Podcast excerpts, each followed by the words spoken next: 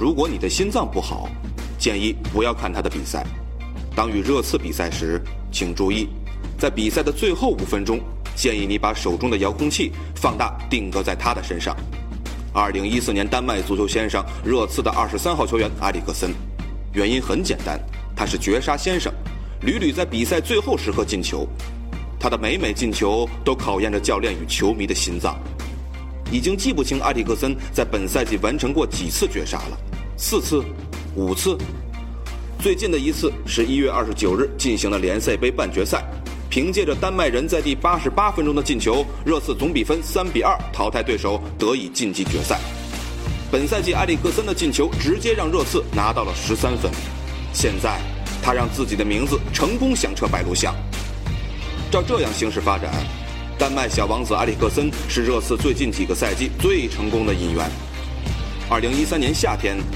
加雷斯贝尔以创纪录的身价加盟皇家马德里后，热刺一口气签下了七名球员。在这七人当中，花费俱乐部一千三百五十万欧元的埃里克森的表现一直是最棒的。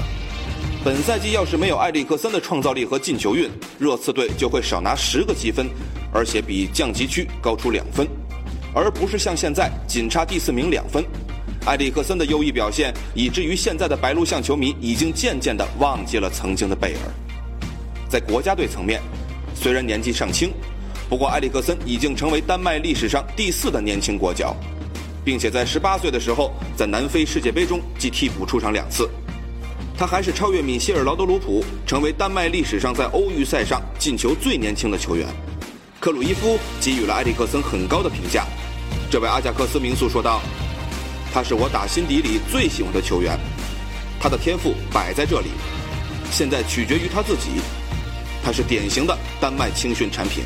你可以拿他与劳德鲁普兄弟相比较，只有时间会告诉你埃里克森能否达到他们兄弟的高度。”